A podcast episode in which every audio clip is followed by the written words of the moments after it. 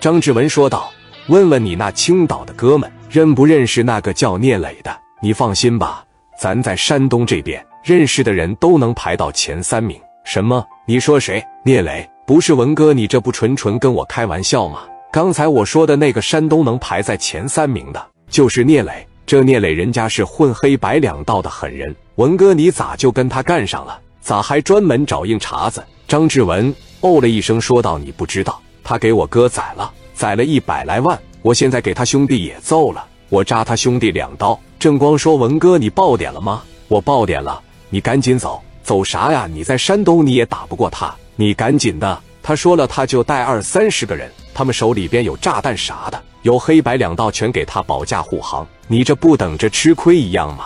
李正光说了一句公道话：“强龙压不过地头蛇。”聂磊上了齐齐哈尔，指定打不过你。但是你只要踏进齐鲁大地，你指定干不过他。你一旦和聂磊正面交锋，我告诉你，他手底下的四大金刚能打死你。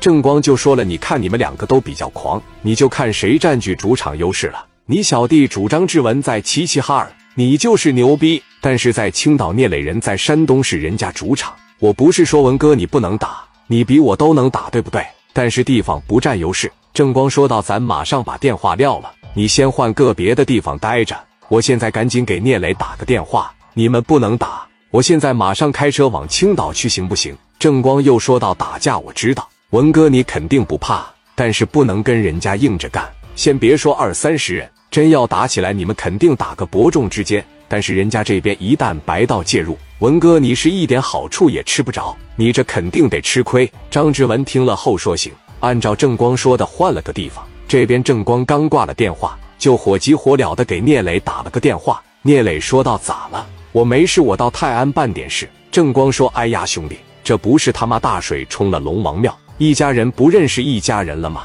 你可不能打他。”聂磊疑惑道：“我凭啥不打他呀？扎了刘毅一两刀，我凭啥不扎他呀？”正光说道：“他是乔四培养起来的，这可不是小事。你带多少人啊？”聂磊当时说：“我带二三十个吧。”说着说着。正光无意间提到了志文，当年被小贤打了。聂磊突然就对着小弟主张志文产生了一点兴趣。张志文在听到正光介绍聂磊时，也有这种感觉。在电话里边，聂磊说了这么一句话：“说你别管了，面子我肯定给，在你来之前，我指定不动手。”挂了电话后，紧接着正光这边再打都不接了，反过来给志文打也打不通，因为聂磊把电话打给小弟主张志文了。志文接到后说：“哥们到哪了？”聂磊说道：“我现在马上到了。你找李正光了是吧？”志文一听说：“我可不是找的李正光，我就是之前听正光说过上青岛来了，说有个哥们给办事，我打电话让他找人打听打听你。但是没想到你俩认识，